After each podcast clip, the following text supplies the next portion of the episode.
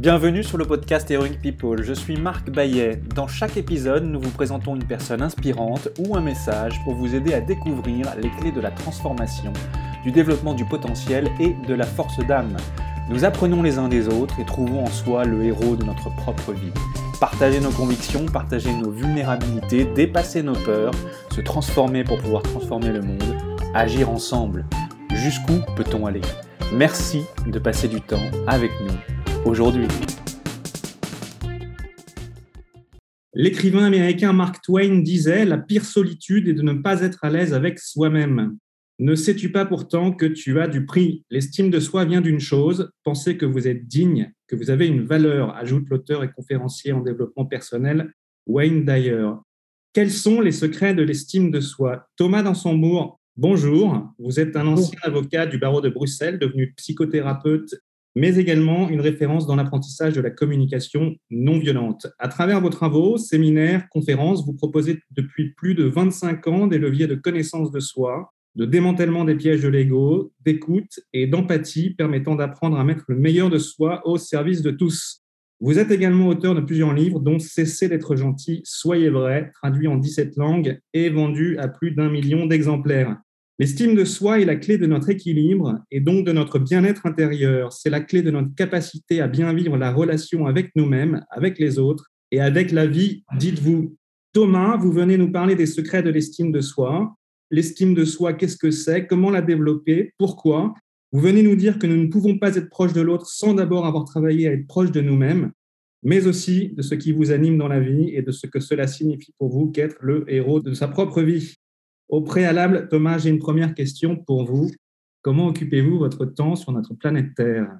Ah, Je pense que si je résumais à l'essence, j'aime prendre soin. J'aime prendre soin de, de, moi, du premier humain dont j'ai la charge qui est moi. J'aime prendre soin de mes proches, de, ma femme Valérie, avec qui je suis en couple depuis bientôt 22 ans, de mes, nos trois filles, euh, mais du lieu où j'habite. J'ai eu la chance de reprendre un petit domaine familial où j'anime mes séminaires, mes formations, et c'est un lieu magnifique dans la forêt. Et j'adore être proche de ces arbres, de ces ruisseaux, de, de ce jardin. Et puis, évidemment, par mon travail, j'aime prendre soin des humains, de l'humanité et de leur quête de sens, parce que moi-même, la quête de sens m'a donné du fil à retordre.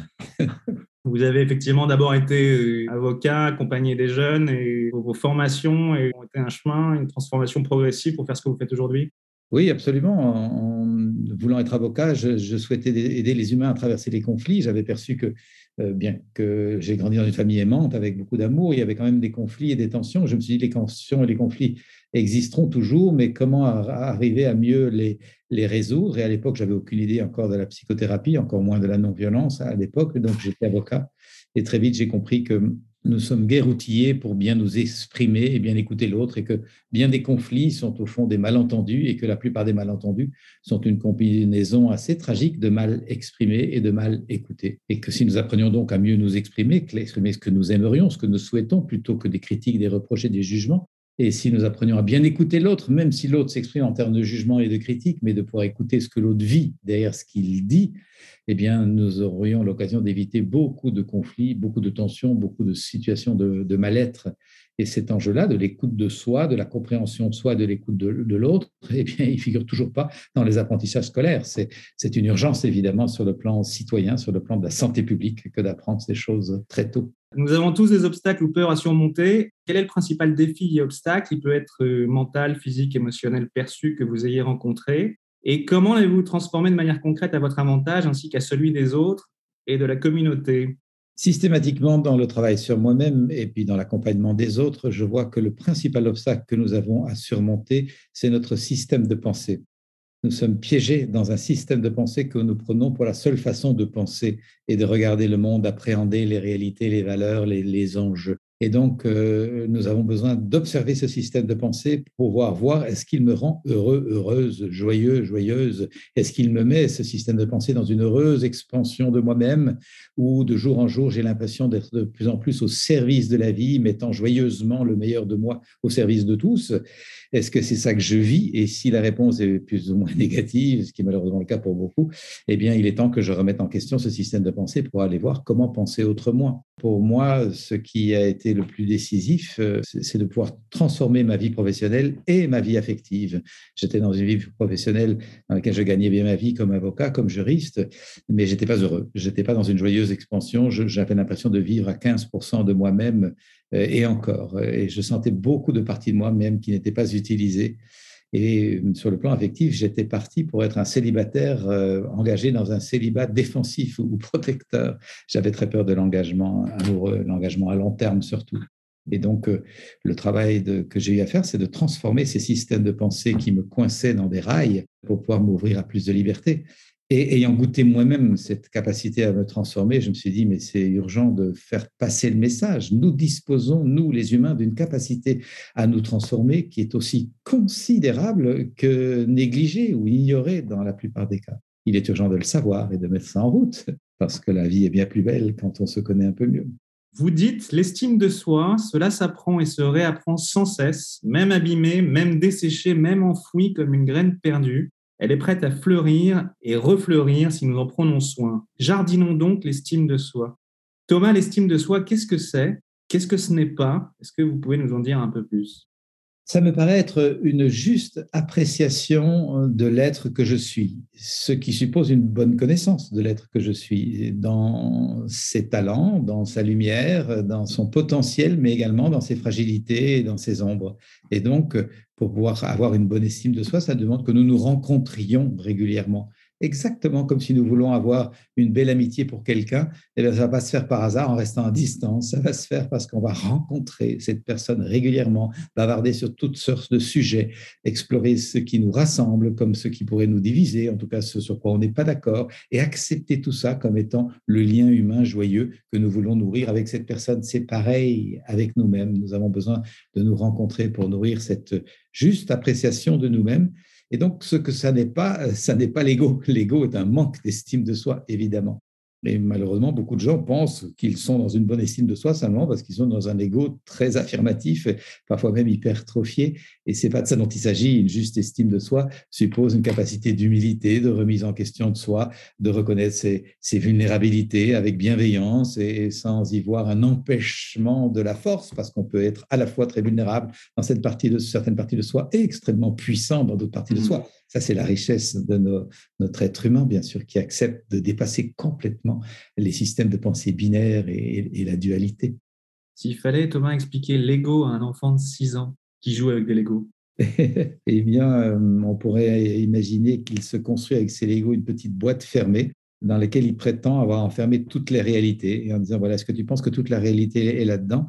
L'enfant va dire, ben non, ça c'est une petite boîte ou c'est une petite cabane, une petite maison. Il y a beaucoup de choses autour et c'est intéressant de composer, d'ouvrir, de faire une ferme, un château, une route. Euh, ben, il dit, ben, tu as bien compris, l'ego. L'ego est un enfermement dans une toute petite compréhension du monde qui nous coupe de toutes les perspectives de co-construction qui existent autour. Merci Thomas. Alors, et si il existait un monde où chacun avait développé une estime de soi tout à fait lumineuse et fertile, que se passerait-il? Soi, pour le collectif, pour le monde. Hmm, je pense que Marc, vous nommez là un des ingrédients de ce qu'on pourrait appeler le paradis. Celui-là me paraît un ingrédient de base. Chacun ait appris à bien se connaître. Vous savez, dans les conférences que j'anime, presque systématiquement, j'évoque ce que l'on vient de partager, que ces enjeux de connaissance de soi devraient faire partie des programmations comme lire, écrire et calculer. Je, dis volontiers que, à côté de lire, écrire et calculer, qui sont les piliers fondamentaux, pardon, de l'éducation à travers la planète, je souhaiterais que tout être humain qui va à l'école ait l'occasion d'apprendre à savoir qui il est, il ou elle bien sûr, comment il ou elle se sent, qu'est-ce que ça dit de lui ou d'elle, quels sont donc ses besoins, quels sont ses talents, quelles sont ses forces, quels sont ses, ses, potentiels, comment les mettre au monde joyeusement dans un climat de soutien et d'encouragement, en sorte de sentir que sa vie sert à quelque chose? Mais cette personne a également besoin, depuis l'enfance, de comprendre ce qui la triste, ce qui la peine, ce qui la chagrine, ce qui lui donne l'impression d'être seule, euh, incomprise, ce qui lui fait peur, mais aussi ce qui la fout en rage, et qu'elle a donc besoin, cette personne, de comprendre avant que de faire payer sa rage aux autres ou son dépit aux autres.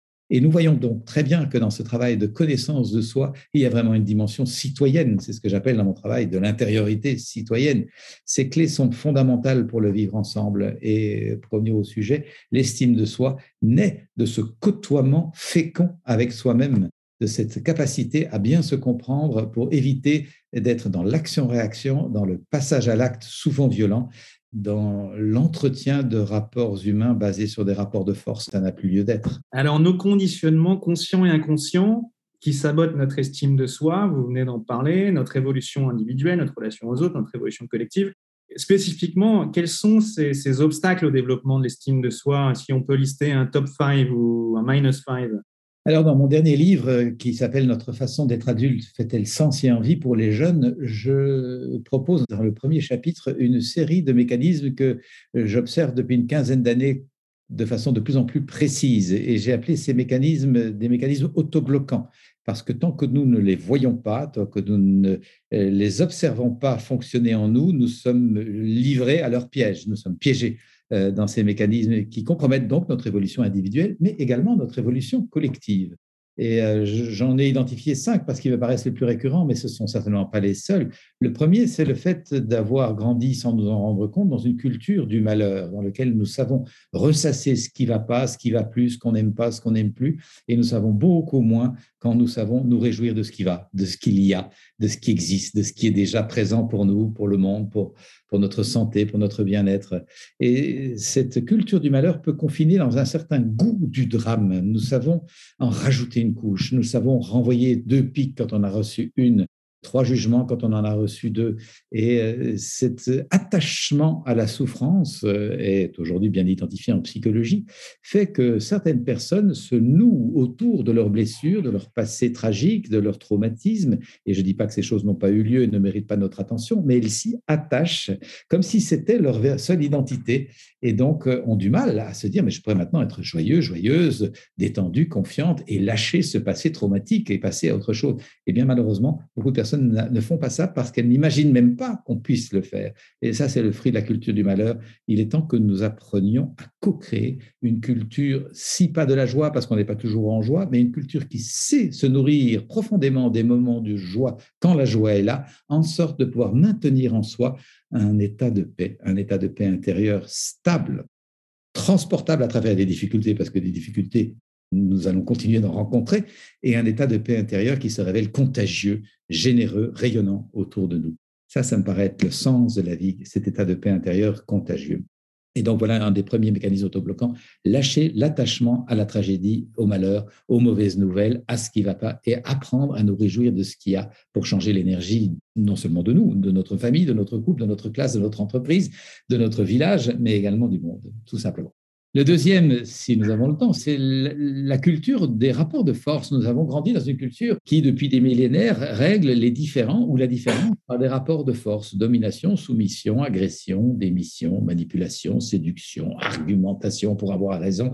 Tout ça, ce sont des rapports de force et j'inviterai les personnes qui vont nous écouter à vérifier lorsqu'un différent s'installe avec votre conjoint, votre partenaire de vie, votre enfant, votre ado adorable, votre partenaire au travail, dans un projet, votre associé, etc. Lorsqu'un différent se manifeste, qu'est-ce qui circule en vous comme énergie? Est-ce que c'est de l'empathie pour cet humain qui pense autrement que vous? Est-ce que c'est de l'ouverture à la différence, l'accueil de l'altérité? Est-ce une profonde curiosité de ce que l'humain peut être si différent de vous, devant vous? Est-ce que c'est ça qui circule en vous avec beaucoup de bienveillance? Quand je fais cette proposition devant une salle de conférence, j'entends bien sûr des rires, parce que la plupart du temps, ce qui circule en nous quand le différent s'installe avec le conjoint, l'enfant, l'ado, le partenaire dans un projet, l'associé, etc., ce qui circule en nous, c'est un tout autre ordre. C'est plutôt d'une tension, de l'agressivité, euh, une petite accélération cardiaque, une petite montée d'adrénaline et une envie d'avoir raison. Qu'est-ce qui fait ça si ce n'est une habitude et une programmation? Nous avons besoin de quitter la culture des rapports de force et co-créer, ça se co-crée, des rapports de collaboration et partage. Ça s'apprend, ça, ça demande des apprentissages. Oui, donc euh, je, disais, nous avons besoin d'apprendre à co-créer des rapports de collaboration, de partage, de synergie, d'entraide, d'empathie pour l'autre, d'accueil de la différence comme étant une occasion d'enrichir nos rapports humains, pas juste donc de la tolérance. Je tolère, mais fous-moi la paix. On utilise beaucoup le mot de tolérance. Et je nous pose la question, et je pose la question aux auditeurs est-ce qui parmi vous a envie d'être toléré? C'est quand même hallucinant comme réflexion. Nous avons envie d'être accueillis, soutenus, encouragés, intégrés, et pas juste tolérés. Donc attention au mot tolérance qui est sans doute bien intentionné souvent, mais qui est très limité dans ce que mmh. nous pouvons faire comme changement social.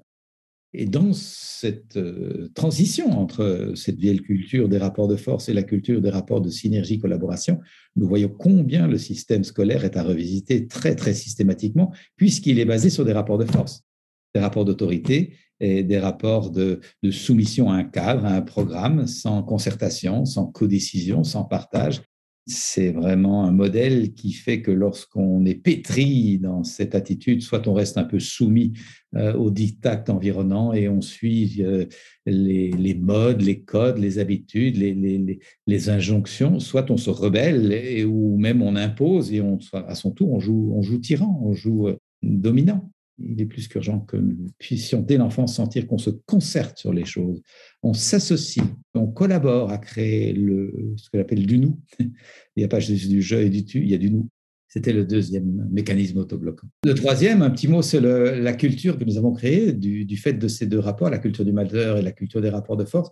Nous sommes plutôt dans une culture de la méfiance, avec sur le plan physique souvent une sensation de contraction, retrait, fermeture, plutôt qu'une culture de la confiance, avec sur le plan physique une sensation d'expansion, ouverture, élan. Et je le vois beaucoup dans mon travail d'accompagnement des personnes depuis plus de 25 ans, combien des personnes sont contractées fermé, avec des impressions d'occlusion, et pas seulement sur le plan de la sensation physique, mais parfois c'est effectivement des choses qui se vérifient intérieurement euh, dans la somatique. Et donc, je nous invite à travailler, à renouer avec l'élan de vie qui, par nature, est un élan de confiance. Si des enfants continuent d'arriver au monde aujourd'hui, bien qu'on soit dans de grosses crises euh, à travers la planète, c'est que la vie a confiance en nous et qu'elle nous envoie des signes que le renouveau peut être là, si nous le souhaitons.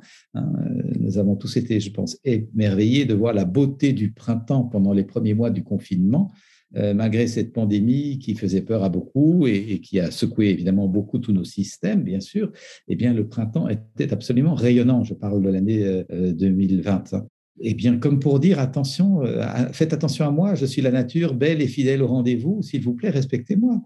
Eh bien, je pense que nous avons besoin de quitter la culture de la méfiance et d'entrer dans la culture de la confiance, confiance dans la résilience, confiance dans ce que la vie est une succession d'étapes, confiance que la mort, par exemple, est une des étapes de la vie et que c'est pas effrayant comme euh, cette pandémie l'a fait croire aux gens. De, tout d'un coup, c'est comme si on se rappelait qu'on était mortel. Ben oui, nous sommes mortels. Restons conscients des enjeux de la vie et donc de la mort. Et je me doute bien, en évoquant le fait de passer de la culture de la méfiance, contraction, à la, culture de la confiance, expansion, qu'il y a un travail à faire sur soi, et pas seulement psychologiquement, personnellement, pour sentir que j'ai quitté une contraction par rapport au rapport au temps. J'étais beaucoup dans la course euh, pendant des années de vie. J'ai eu besoin de déprogrammer ça physiquement par un travail énergétique, et qu'à l'occasion, je refais d'ailleurs, pour que mon corps reçoive l'information, tu peux te détendre que mes cellules entendent. Les amis, vous avez été très mobilisés dans une course et dans une course très tendue. Et bien maintenant, dégagez-vous de cette impression et détendez-vous. Et je fais régulièrement ce travail pour avoir un rythme de vie plus doux. Et donc, nous avons besoin de combiner différentes approches. Ces approches existent et merci à, vous, à votre podcast, de le faire savoir. Ne restons pas prostrés en croyant qu'on ne peut pas se changer. Je redis volontiers, nous avons une capacité à nous transformer individuellement et collectivement qui est aussi considérable que négligée ou ignorée la plupart du temps. Alors, j'arrive au quatrième de ces mécanismes autobloquants. C'est l'habitude d'avoir créé une société très axée sur un je, me, moi, assez souvent égoïste, parfois même avide, accapareur des, richesses ou de l'attention, face à un tu, te, toi qui est vécu comme égoïste, peut-être même menaçant. Et dans cette division, nous avons oublié le nous, le nous tous, le nous tous les passagers du vaisseau terrestre, c'est-à-dire les humains et les autres qu'humains. Et donc, euh, pas juste nous autres, les hommes, face à vous autres, la nature, pas juste nous autres de telle confession religieuse ou de tel parti ou de telle tribu ou de tel quartier ou de tel département dans l'entreprise contre vous autres de telle autre religion, quartier ou autre département qui redivise.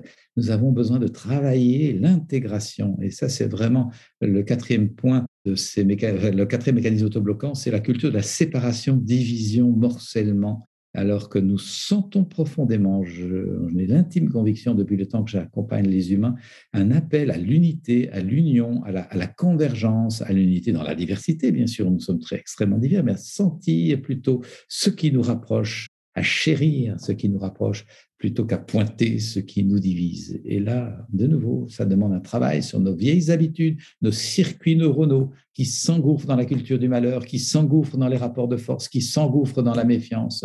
Il y a un travail, une hygiène de conscience à développer pour recréer de la synergie, de la cohésion, et ça demande une certaine discipline, vous vous, en doutez, Marc. On sait faire la guerre à travers le monde depuis des millénaires parce qu'on s'y emploie, on s'y discipline, on a décidé de s'y préparer. On a des ministères de la guerre, enfin, ça s'appelle la défense nationale la plupart du temps. Et euh, il y a des budgets pour ça, de la formation, des camps d'entraînement des méthodes, des pratiques, etc. Et on se forme, on se forme, et donc forcément, à force de se former, ben, on sait faire la guerre. C'est tragique, mais c'est comme ça. Eh bien, la paix, c'est pareil. La paix, c'est pareil. C'est une discipline, c'est une hygiène, c'est une, musculation, c'est une habitude, ce sont des rituels, ce sont des pratiques quotidiennes pour éviter de tomber dans les vieilles, les vieilles mécaniques, les vieux mécanismes euh, de l'ancien paradigme de violence sur le plan de la séparation, je pense que nous avons vraiment besoin d'apprendre à diliter, pour employer ce franglais, à, nous défaire de cette habitude de penser en termes de séparation, de, de dualité, de tiroirs qui s'opposent, soit ceci, soit cela, alors que nous avons tellement de richesses à accueillir, et ceci et cela. Vous savez, ça m'a frappé quand j'étais thérapeute, j'ai eu un cabinet de thérapeute pendant une dizaine d'années, j'ai accompagné beaucoup de couples, notamment en difficulté. Le nombre de couples divisés par cette pensée binaire, et la petite phrase est presque un cliché, mais le nombre de couples qui disaient à l'autre Je me suis coupé de moi pour être avec toi pendant tant d'années, et eh bien maintenant je me coupe de toi pour être avec moi. Mon Dieu, mais quelle pauvreté de pensée et de conscience. Comment est-ce que ce couple n'est pas entré dans sa relation en fêtant la vie, en se disant et je prendrai soin de toi parce que je te chéris profondément, et je prendrai soin de moi parce que je me chéris profondément, et je prendrai soin de nous parce qu'entre toi et moi, qui sommes deux êtres vivants, il y a un troisième être vivant que nous avons mis au monde en décidant d'être en couple. Et cet être vivant, eh bien, il est né, il a grandi, il a fleuri, mais il a pu se fatiguer, il a pu peut-être tomber malade. Et ce nous, cet être vivant, pourrait effectivement mourir si toi et moi ne prenons pas soin de nous. Et donc, euh, avoir une conscience élargie et non pas une pensée binaire. Voilà, c'était le quatrième piège. Et alors, si on a encore le temps, le cinquième, c'est l'habitude de la, culture de lutte contre le temps. Nous voyons le temps comme un ennemi, comme un empêcheur de vivre, alors que c'est la condition même de notre existence. Nous nous battons contre quelque chose qui est le facteur premier. Nous arrivons sur cette planète dans l'espace-temps. Alors, je peux me battre contre le fait que je suis ici et pas là-bas, et contre le fait que je suis dans cette minute-ci et pas la suivante ni la précédente. Et passer ma vie à me battre contre quelque chose sur lequel je n'ai aucun pouvoir. C'est hallucinant. Et j'en parle comme quelqu'un qui s'est battu contre le temps pendant des années et qui est d'ailleurs entré en thérapie vers 33 ans parce que je courais tout le temps. Et qu'une petite voix me serinait depuis longtemps, mais il m'a fallu du temps pour accepter de l'écouter parce que je fait. Cette petite voix me disait, ta course est perdue, est perdue. Ta course est perdue, est perdue. Arrête de courir tu vas pas gagner. Et effectivement, en entrant en thérapie, j'ai pu comprendre pourquoi je courais tellement et combien j'étais vide et j'avais l'impression de me remplir en passant de choses à faire en choses à faire. J'avais l'illusion de me remplir, mais ça ne comblait jamais mon vide intérieur. J'avais donc besoin d'apprendre à nourrir une vie intérieure nourrissante, plénifiante, si j'ose dire, inspirante. Et ça, bien que j'ai grandi dans la tradition catholique très pratiquante, je n'ai pas reçu les clés d'une vie intérieure nourrissante. J'étais plutôt invité à avoir une vie extérieure au service, euh, pratiquer les habitudes religieuses, mais pas comment on nourrit une vie qui nous comble et qui rayonne autour de nous. Ça, je ne savais pas faire. Et voilà, j'ai pu euh, apprendre ça petit à petit, le vivre de mieux en mieux et transmettre aujourd'hui des clés pour apprendre à nourrir une vie intérieure qui nous permet d'intégrer le temps comme un allié et de sentir qu'au lieu de me battre contre le temps, j'apprends à marcher avec lui tranquillement sur mon chemin, comme avec un ami, avec un compagnon de voyage. Ça, ça change absolument la donne parce que tant que je suis piégé par un rapport hostile au temps, je cours de choses à faire en choses à faire de façon presque éperdue. Si j'ajoute, on connaît le risque, je le répète dans presque toutes mes conférences, si j'ajoute de plus en plus de choses à faire dans ma vie, inévitablement, il y a de moins en moins de vie dans les choses à faire parce que tout est compacté. Et comme il n'y a plus beaucoup de vie dans les choses à faire parce que je cours tout le temps, je compense. Je compense en mangeant un peu trop, je compense en picolant un peu trop, je compense en mangeant trop de sucreries ou en étant trop addict à mes écrans ou en étant dans le magasinage, comme on dit au Québec, euh, les achats compulsifs et ou, toutes sortes de, de mécanismes compensatoires qui sont sous la main dans notre société. Et le risque, voyez-vous, c'est que Si nous ne sommes pas vigilants, nous pouvons constater que nous avons créé une société dans laquelle nous avons plus appris à compenser notre mal-être, ça nous savons très bien faire, qu'à nourrir notre bien-être profond, stable, transportable à travers les difficultés et contagieux. De nouveau, nous rejoignons les enjeux de l'éducation. L'éducation depuis l'enfance devrait nous apprendre à savoir comment moi, dans mon identité, dans ma spécificité, je peux nourrir un état de paix intérieure profond, stable et transportable au service de la vie sociale. Ça devrait être l'essence de l'éducation. Voilà, nous avons donc besoin d'apprendre à pacifier notre rapport au temps et retrouver le plaisir d'être qui va habiter notre qualité dans les choses à faire. Pourquoi tu cours? C'est effectivement une question que chacun doit se poser. Merci Thomas pour cette description euh, des cinq mécanismes euh, autobloquants qui nous empêchent de manière consciente ou inconsciente de vivre normalement, euh, d'avoir une relation à soi, épanouie, libérée, mais aussi aux autres et au monde. Donc ces pièges, pour en sortir en, deux mots et pour avancer, comment on fait? Étape numéro un, en prendre conscience. Bah, c'est l'étape de base. Hein. Rappelons-nous qu'on ne peut pas sortir d'un piège tant qu'on ne sait pas qu'on est pris dedans. Quand des gens me disent j'ai pas le temps, j'ai pas le temps, j'ai pas le temps, ben, je vois des gens qui sont dans un piège qu'elles ne voient pas. Évidemment qu'on a le temps. Chacun de nous est venu avec une durée de vie qu'il ne connaît pas, mais qui correspond à ce qu'il a besoin de faire sur cette planète. Alors nous ne battons pas contre ça, utilisons cet enjeu-là et revisitons nos choix, nos priorités. Est-ce qu'elles sont au bon endroit? Elles ont pu être pertinentes et puis se révéler obsolètes? Est-ce que je suis attentif à ça? Est-ce que je m'assois avec moi-même, avec mon emploi du temps pour vérifier est-ce que cet emploi du temps me met dans une joyeuse expansion de moi-même? Est-ce que je suis dans l'ouverture et, la douceur, la bienveillance ou est-ce que je suis stressé, tendu et contracté? Les réponses sont à l'intérieur. Nous les trouverons vite. Moi-même, c'est comme ça que j'ai vu que je vivais un rapport au temps complètement hostile, qui me bousillait la vie. C'est que j'étais toujours contracté, toujours tendu, toujours dans l'attente de la chose suivante. Et je me suis dit, vraiment, je ne veux pas vivre comme ça. Moi, j'ai envie de vivre détendu, joyeux, et de pouvoir accueillir une vie amoureuse sans euh, que les femmes qui, avec qui je suis en couple ne s'enfuient en se disant, je peux rester avec un zombie pareil. Et puis, je voulais aussi être un père disponible, attentif et soit bien à l'écoute. Et pour ça, il fallait que je sois pacifié dans mon rapport au temps. Donc, euh, oui, première étape pour sortir d'un piège, en prendre conscience et puis observer en quoi le piège m'a servi. Il a dû servir à quelque chose. Une illusion d'être vivant, une illusion de goûter de l'intensité. Souvent, c'est ça. Nous trouvons un, un ersatz d'intensité dans notre agitation. Nous confondons agitation et intensité. En tout cas, c'était mon cas, et c'est le cas de beaucoup de personnes. Nous avons besoin de trouver l'intensité dans la douceur, dans la lenteur, dans la joie d'être tranquillement présent à ce qui est. Et ça, c'est un des enjeux du changement de paradigme. Et donc, euh, observer le piège, observer ce, pourquoi nous l'avons mis en place, pourquoi nous sommes entrés dedans, et en quoi ça nous empêche de vivre ce que nous aimerions vivre. Qu'est-ce qui est servi par le piège, mais qu'est-ce qui est asservi par le piège? Qu'est-ce qui est empêché? Alors là, effectivement, lorsque nous écoutons ça, nous allons voir que nous sommes en train de louper l'essentiel de ce pourquoi nous sommes au monde, du temps de douceur, du temps de tendresse, du temps de disponibilité, du temps de rêverie, du temps d'adoration, de la beauté, de la transcendance, du sacré, du temps de présence à ceux que nous aimons, du temps de jardinage de notre jardin intérieur et extérieur, du temps de création. Nous allons louper l'essentiel de notre existence si nous ne pacifions pas notre rapport au temps. Faut donc travailler sur sa part d'ombre pour se libérer, poser des mots, MOTS, sur les mots, MAUX. On dit qu'on a quatre corps, physique, émotionnel, mental, spirituel, et que ces quatre briques communiquent entre elles. On dit aussi que l'énergie est descendante, du spirituel vers le mental, émotionnel, le physique. Quand on travaille sur sa part d'ombre, ses blessures, ses masques, ses mécanismes autobloquants, qu'est-ce qui se passe Sur lequel de ces quatre corps y a-t-il un effet vertueux? Oh, Comme vous l'avez dit, ils sont en interaction. Et ça me paraît être une, une, véritable écologie intérieure et que donc quand nous commençons à bouger un des éléments, les, autres s'ajustent. Et ça fait toute une réharmonisation, je dirais un reset, si je puis dire, de notre système, avec beaucoup d'intelligence collective d'ailleurs.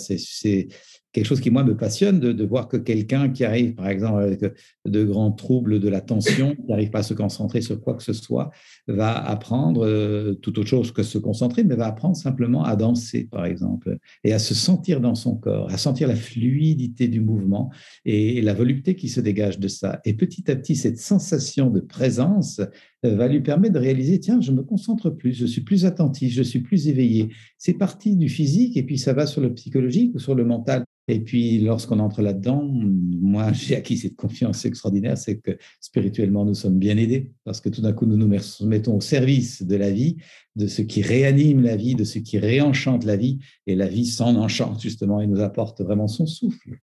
Merci Thomas. Poser des mots MOTS sur les mots. Oui, mais parfois, c'est quand même bien difficile de nommer les choses, vous l'avez dit tout à l'heure, et le connais-toi toi-même, ce pratique paraît bien souvent inaccessible. Quel rôle la communication non violente peut-elle jouer ici? Peut-on dire que la communication non violente, Thomas, est un ensemble de techniques qui consistent à partir des faits, y associer un ressenti et enfin formuler un besoin pour mieux faire passer son message à l'autre? Techniquement, c'est de cet ordre-là.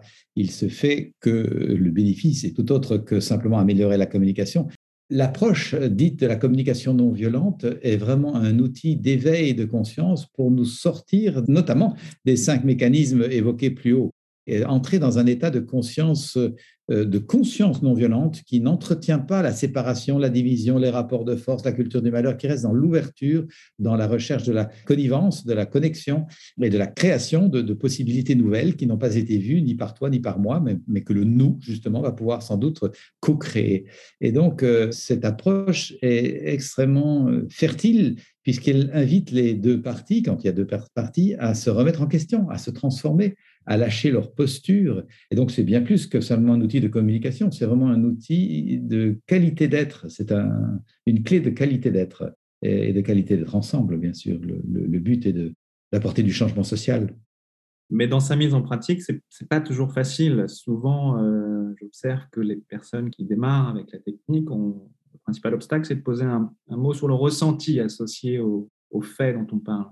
Oui, bien sûr, au début, notre vocabulaire du ressenti est très limité, alors que le ressenti est extrêmement précieux. Les sentiments sont comme des clignotants ou des, des, signaux sur un tableau de bord. Ils indiquent que des fonctions sont ou ne sont pas remplies dans notre mécanique intérieure les sentiments sont agréables ou désagréables. Autrefois, on disait positif ou négatif, mais avec le grand risque, c'est qu'on ne voulait pas voir le négatif, donc on mettait les sentiments dits négatifs dans la cocotte minute, et tout ou tard, la cocotte minute explosait. Je ne veux pas voir ma colère, je ne veux pas voir ma peur, je ne veux pas voir mon dépit, je ne veux pas voir mon ras-le-bol, je ne veux pas voir ma tristesse, et à un moment, la cocotte, elle n'en peut plus, elle explose, ou elle implose dans le burn-out.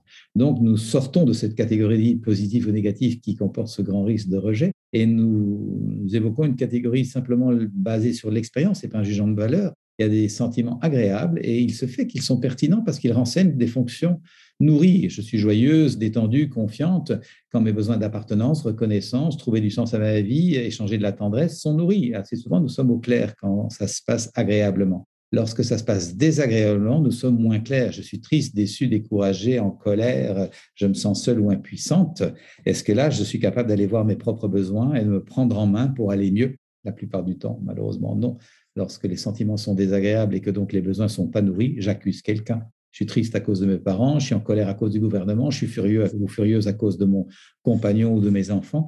Nous savons accabler, reprocher, critiquer. Nous savons moins bien dire je suis en colère parce que j'ai besoin de reconnaissance pour mon travail. Eh bien, je vais aller demander de la reconnaissance à mon travail, à mon patron. Je prends rendez-vous demain.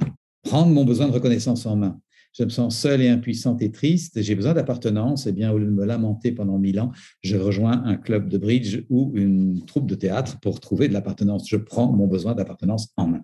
je nourris mon estime de soi au passage. Et par exemple aussi, si je réalise que je manque d'estime de moi, au lieu de me lamenter et de m'enfermer dans ce cajot, eh bien, je dis, ben, j'ai besoin de travailler l'estime de moi. Qu'est-ce qui pourrait m'aider? Ben, Peut-être je vais aller suivre un cours d'improvisation, un cours de danse pour trouver une façon d'être plus en expansion.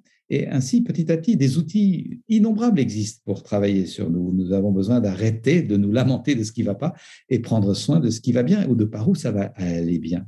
Donc euh, voilà euh, en quoi la communication non violente peut vraiment nous aider à apprendre à nommer ce qui se passe en nous. Dans les formations, nous donnons une liste de plus de 150 sentiments agréables et 150 sentiments désagréables. Voilà de quoi équiper notre tableau de bord et réaliser que nous sommes d'une richesse infinie et que tous ces sentiments renseignent des besoins. Et plus je connais mes besoins, plus je sais comment les mettre en œuvre dans le respect des besoins des autres. Parce que ça, c'est l'immense bénéfice de ce travail de connaissance de soi. C'est que plus je me comprends, plus je comprends l'autre. Plus je me respecte, plus j'ai envie de respecter l'autre. Inversement, si je ne m'écoute jamais, comment est-ce que je vais pouvoir écouter l'autre? Si j'ai pas d'empathie pour l'humain dedans moi, comment vais-je par miracle avoir de l'empathie pour l'humain devant moi? Voyez, de nouveau, nous voyons le bénéfice de cette intériorité citoyenne travailler sur soi, c'est se mettre au service. Alors, pour illustrer euh, le propos, j'ai un petit cas pratique euh, pour vous, j'en ai deux. Communication non violente.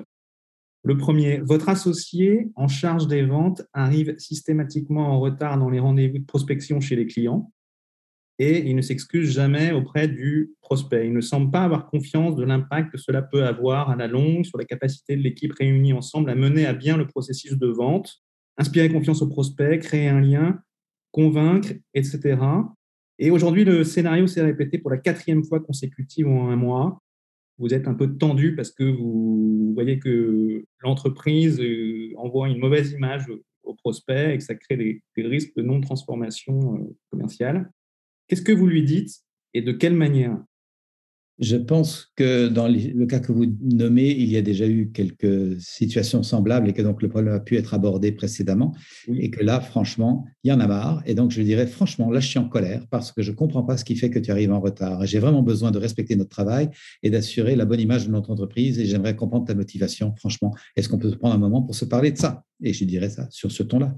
La non-violence, ce n'est pas la non-colère ni la non-vigueur. Mais je ne vais pas lui dire, tu es un égoïste, tu es un imbécile, tu es un menteur. Ça, ce serait des jugements et des critiques que je n'ai pas le droit de formuler. Je ne sais pas ce qui explique son attitude. Peut-être qu'il a peur des rendez-vous, et peut-être que beaucoup de gens ont peur des rendez-vous et finalement procrastinent et, y arrivent en retard et, sont dans des mécanismes un peu d'auto-sabotage comme ça. Donc, je vais essayer de comprendre euh, qu'est-ce qu'il y a dans son fonctionnement, mais je vais lui indiquer que franchement, là, il est temps qu'on perce l'abcès. Et, le ton euh, et la vigueur de l'expression sera sans doute nécessaire pour que l'autre arrête de croire que c'est pas grave. Merci Thomas. Deuxième petit cas pratique de communication non violente. Votre petite amie n'exprime jamais ses sentiments et ses ressentis. Elle est très cérébrale dans le mental. Pour couronner le tout, elle met en place des postures d'évitement et de fuite lorsque vous souhaitez justement et avez besoin d'aborder avec elle le sujet sous forme de confrontation positive.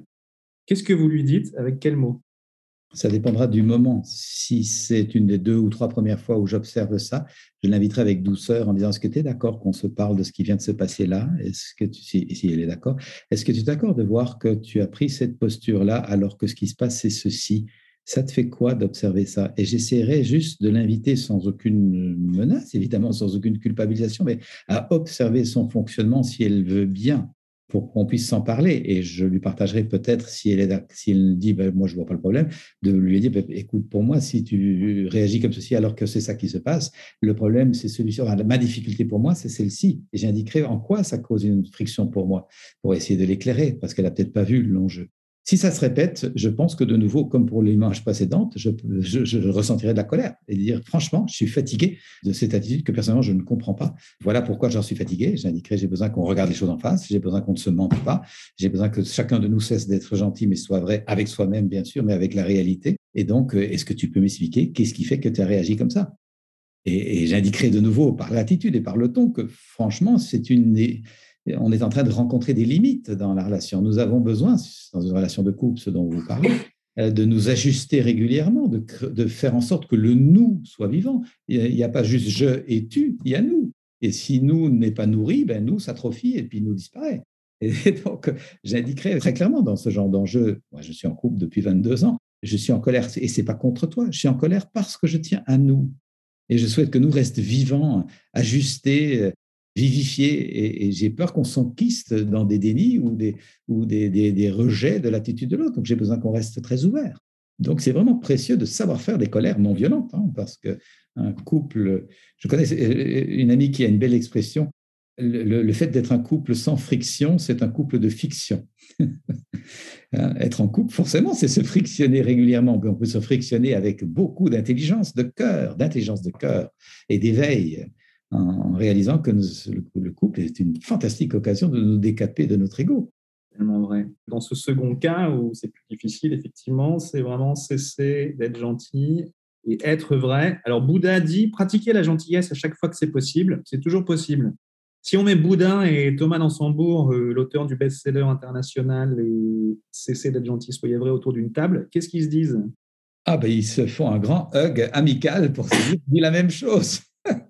C'est-à-dire que ce que je, mettrais peut-être à la place du mot gentil, c'est la bienveillance. pratiquer la bienveillance. Et dans les deux cas de colère que vous m'avez proposé de travailler avec vous, euh, sur le plan du travail avec un collègue ou sur le plan de la vie affective avec un conjoint, un partenaire de vie, eh, la colère est bienveillante. Hein. La colère n'est pas contre l'autre, la colère est pour se comprendre mieux et affiner la collaboration. Et donc, euh, je rejoins pleinement Bouddha. Nous avons besoin d'être bienveillants. Le risque, et c'est bien ça que je vise dans le titre de mon bouquin, et je le précise dès la première page, c'est d'avoir une gentillesse de façade qui fait semblant que tout va bien alors qu'on accumule des frustrations dans la cocotte. Et ce risque-là, c'est la violence, c'est qu'à force d'accumuler dans la cocotte, tôt ou tard, ça pète. Et c'est ça qu'il s'agit d'éviter, en ayant notamment des mises au point bienveillantes. Un enfant de 6 ans vous demande pourquoi dites-vous qu'être heureux, ce n'est pas facile? Et cet enfant ayant beaucoup de vocabulaire, il ajoute Cela semble contradictoire, voire paradoxal. Que lui répondez-vous?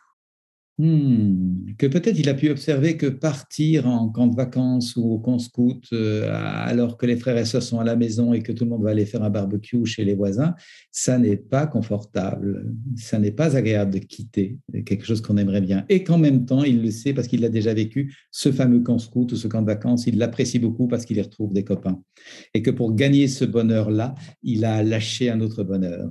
Et peut-être il l'a perçu ça, peut-être qu'il a également perçu que euh, passer son jouet chéri à son copain qui disait je te le ramènerai la semaine prochaine et vouloir faire plaisir au copain tout en ayant peur de perdre le jouet ou pas le retrouver en bon état, eh bien, ça n'est pas nécessairement confortable, mais que ça nourrit quand même la joie de donner, d'échanger, de partager, de nourrir l'amitié.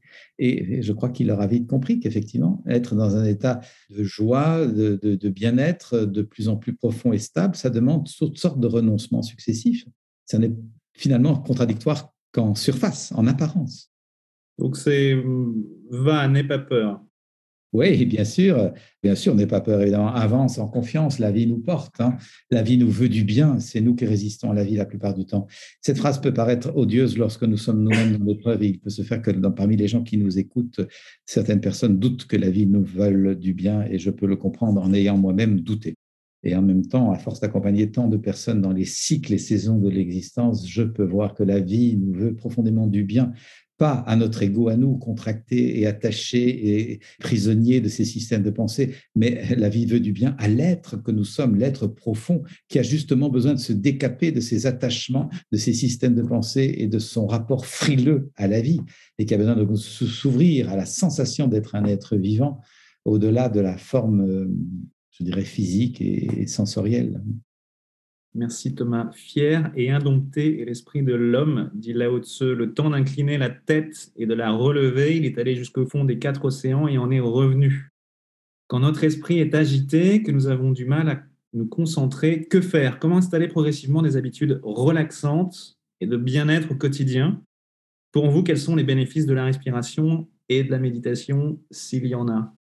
Alors, euh, Évidemment, la respiration, c'est la clé. Sans respiration, nous ne vivons pas plus de quelques minutes. Et donc, nous avons besoin d'être conscients de ça, d'honorer cela et de faire régulièrement des arrêts pour sentir je respire. Et plus précisément, j'aime faire cette précision, prendre deux, trois respirations tous les jours dans cette conscience-ci. Attends, c'est pas je qui respire, c'est la vie même qui respire en moi. Simplement sentir ça, la vie passe à travers moi et me maintient vivant. La vie m'est fidèle, inconditionnellement, depuis mon premier souffle au sortir des ventes matérielles jusqu'au tout dernier. C'est la vie qui me porte. C'est quand même hallucinant. J'appartiens à ça. Il n'y a rien à faire. Il y a juste à être. C'est incroyable. Et donc, prendre régulièrement conscience de cette puissance du souffle, dans tous les sens du mot souffle, est vraiment quelque chose qui nous porte, qui porte notre voile, qui souffle dans notre voile. Pour moi, ça va de pair avec des états de méditatif. Je ne suis pas un grand méditant pendant des heures, ni même plusieurs dizaines de minutes. Je, médite euh, quelques minutes par jour pour me ressourcer, me recentrer. Et j'adore la contemplation. J'ai eu la, chance de grandir dans une très belle région forestière, l'Ardenne belge. Notre maison est au milieu des bois et d'être euh, évidemment émerveillé par la beauté de la nature et la contemplation nourrit profondément ma sensation d'appartenir quelque chose d'infiniment plus vaste que moi. Et donc, de sentir que j'appartiens à quelque chose qui, qui, a existé bien avant, qui existera bien après, qui existe à travers la planète et bien au-delà dans le cosmos aussi. Euh, de quoi aurais-je peur? Je ne suis pas séparé, je suis soutenu, je suis en lien. Et beaucoup d'angoisses aujourd'hui viennent de ce que les gens ne se sentent plus dans ce lien, dans cette appartenance. Ils se pensent, ils se séparés.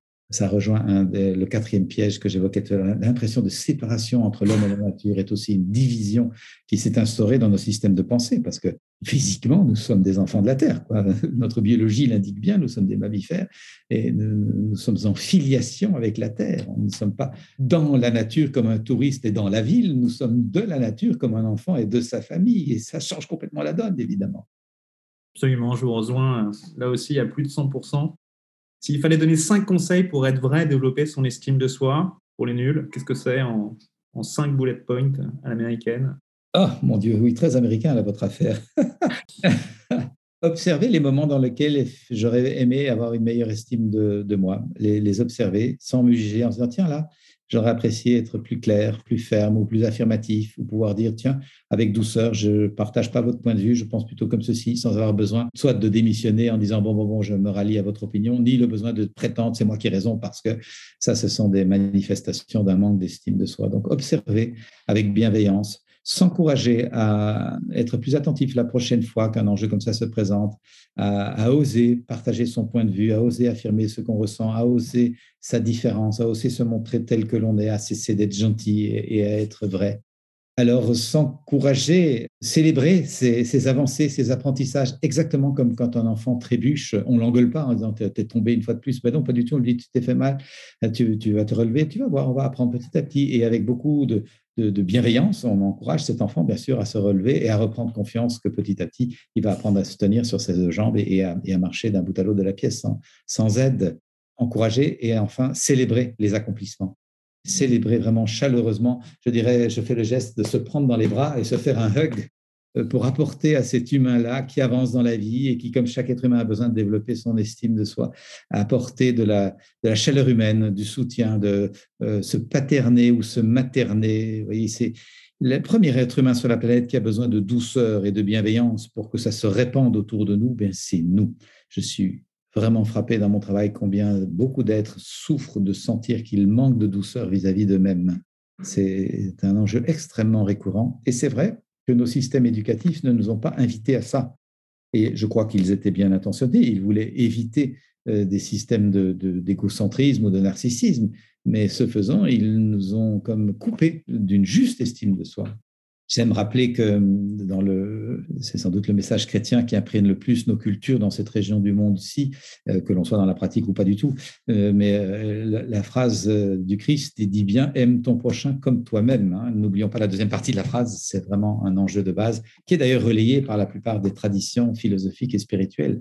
Trouver d'abord un état profond d'amour pour l'humain que nous sommes, en sorte que cet état se répande comme une onde autour de nous.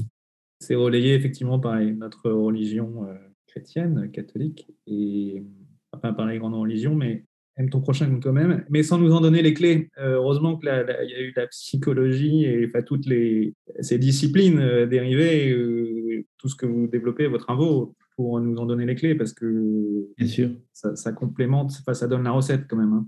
C'est ça, ça donne des outils de transformation concrets, parce que c'est vrai que. Il faut que ce soit concret. Hein. Voilà, il faut que ce soit très concret, praticable j'ai grandi dans cette euh, tradition catholique assez culpabilisante et donc avec euh, pas d'outils pour me transformer, à part le jugement, la critique sur moi-même, parfois la honte, mmh. euh, ce qui est très enfermant, très inhibant. Et la, la CND m'a permis vraiment de voir que quand je me juge, je peux transformer mon jugement en encouragement.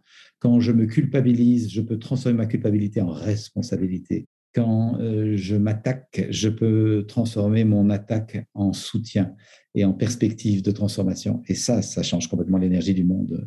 De nouveau, on voit que ce travail sur soi est un travail de santé publique, au fond. C'est un enjeu citoyen, pour y revenir. On le voit, la, pandémie qui a débarqué a, fait apparaître l'urgence euh, de développer des relations plus claires, plus joyeuses, plus fluides, notamment dans les périodes de confinement, ou particulièrement pour les personnes qui vivaient dans des habitats assez réduits, la proximité, la promiscuité, la difficulté pour chacun à avoir sa bulle, à, se respecter dans son rythme. Ce, travail sur soi est vraiment un enjeu clé. Et euh, je vois que beaucoup de personnes ont saisi l'occasion dans cette période pour justement s'outiller, apprendre et, tirer parti euh, de ce, ce, drôle de laboratoire forcé pour se transformer et s'éveiller. Mais j'espère que, je ne suis pas trop sûr, mais j'espère que nos structures vont euh, organiser les systèmes éducatifs autrement C'est vraiment un enjeu de grande urgence devant la transition que nous vivons aujourd'hui.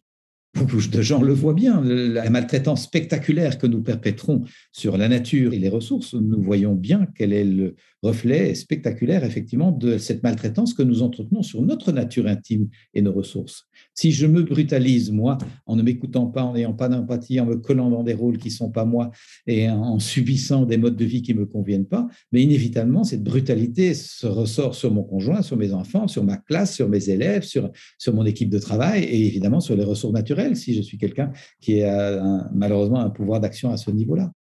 Donc l'écologie planétaire commence par une bonne écologie de soi. Absolument, euh, Marc, je vous rejoins absolument à 100% se changer soi pour changer le monde. Alors, à l'inverse, cinq choses à faire pour être certain de détériorer son estime de soi. Ah, ça me fait penser au petit bouquin de Paul Vaslavic, Faites vous-même votre propre malheur. Fabuleux petit bouquin pour voir combien nous pouvons être piégés justement dans la culture du malheur. Entretenir des jugements sur soi sans tout de suite les démanteler en perspective de transformation. Se culpabiliser sans aller faire le partage entre quelle est ma responsabilité et est-ce que je l'assume et qu'est-ce qui n'est pas de ma responsabilité et est-ce que je l'accepte. Parce que souvent, nous prenons tout sur notre dos, ce qui n'est pas juste entretenir euh, le ressassement de ce qui s'est mal passé, de ce qui s'est mal vécu, de ce dans quoi je n'ai pas réussi comme je l'aurais voulu, m'attacher à mes blessures, à mon passé tragique ou à mes traumatismes. Et de nouveau, je ne dis pas que des traumatismes n'ont pas eu lieu. Bien sûr que beaucoup de gens ont vécu des choses extrêmement pénibles. Et en même temps, nous avons besoin d'apprendre à lâcher ça. Et ce, travail de deuil et de transformation existe. Les clés existent pour se pacifier complètement. J'ai vu des gens abusés, physiquement violés, retrouver un état de paix et de pacification complète et, de joie d'être au monde et d'envie de partager leur élan de vie. Et donc, euh, si on veut se rendre la vie malheureuse, je reviens à votre proposition, euh, rester accroché à ce qui ne va pas, bien sûr, et ressasser cela et se, se plomber enfin par des pensées négatives, des pensées inhibantes, des croyances limitantes en les prenant pour la vérité, si vous voulez être sûr de ne jamais apprendre à chanter, gardez la croyance, moi je suis quelqu'un qui ne sait pas chanter. Là, vous serez sûr que vous n'aurez jamais la joie de chanter. Mais par contre, une croyance comme ça, avec la pratique de la CNV notamment, peut se transformer Hein, par la conscience. Quand je me dis que je suis quelqu'un qui ne sait pas chanter, comment je me sens? Ben, Peut-être souvent triste ou déçu. Eh ben, ça dit quoi de moi? Quel est mon besoin clignotant? Ça dit, moi, ben, besoin de, me faire confiance que je peux apprendre. J'ai entendu cette phrase quand j'étais gamin, mais est-ce que j'ai vérifié? Besoin de vérifier, besoin d'apprendre, besoin de me faire confiance. Bon, j'attends que ça tombe du ciel, l'apprentissage. Eh bien non, je passe à une action, à une demande, à une stratégie. Je vais suivre un cours de chant ou je rejoins une chorale. Et la plupart du temps, je vais apprendre à chanter la croyance peut me maintenir dans un état de mal-être, encore c'est un enjeu assez limité, mais quand même, alors que l'écoute de mes sentiments, de mes besoins peut me remettre en vie et en envie. Donc ça, c'est une première chose à faire pour être sûr de tout rater. Est-ce qu'il y aurait d'autres recommandations euh, pertinentes pour être sûr de encore plus tout rater? Oui, euh, regardez les nouvelles. ouais. Ça, c'est extrêmement plombant. Regardez les nouvelles, euh, vous gavez à satiété de tragédie et, de tension et de, et peur, comme si c'était la réalité. Mais mon Dieu, mais mon Dieu. Il y a sur la planète infiniment plus de belles et bonnes choses qui se passent que de choses tragiques qui se passent. Malheureusement, les nouvelles se repaissent parce qu'elles s'en nourrissent, elles se financent avec les choses qui vont pas. Et donc, on va pointer l'avion qui s'est écrasé, et c'est bien sûr une tragédie qui mérite de la considération et le renforcement de mesures de sécurité, mais on n'a pas fêté, célébré et rendu hommage à tous les pilotes d'avion et à toutes les équipes techniques qui ont fait que des milliers d'avions, ou même dans le même jour, sont arrivés à l'heure et avec leur cargaison en parfaite santé. La vraie réalité, c'est ça. Alors, restons c'est citoyen que de rester objectif et nourri par les belles et bonnes choses, avec une attention bien sûr pour les moins bonnes qui se passent, parce qu'on n'est pas dans une pensée binaire, soit l'un, soit l'autre, c'est et l'un et l'autre, mais dans les justes proportions. Et donc, si nous voulons nous plomber la vie, continuons à ressasser tout ce qui ne va pas, ça va nous rendre vraiment l'énergie extrêmement pauvre, donc l'immunité très pauvre, et donc la capacité à choper n'importe quelle maladie dès qu'elle passe, ou de quel moment de déprime, ou de, des envies suicidaires. Nous avons besoin de nourrir notre être psychique de belles et bonnes nouvelles, exactement comme nous nourrissons notre être physique de belles et bonnes nourritures. C'est du même ordre, c'est l'évidence, c'est de la sagesse paysanne bien ancrée. Merci beaucoup Thomas. Gaieté, rire, simplicité, que vous inspirent ces mots? C'est ma devise. c'est votre devise, bon, ben, formidable. J'ai été inspiré. Avec qui rêvez-vous de prendre un café ou un thé vert? Ah, Oh, beaucoup de personnes, mon Dieu. Ah, s'il était en vie, Khalil Gibran, sans aucun doute.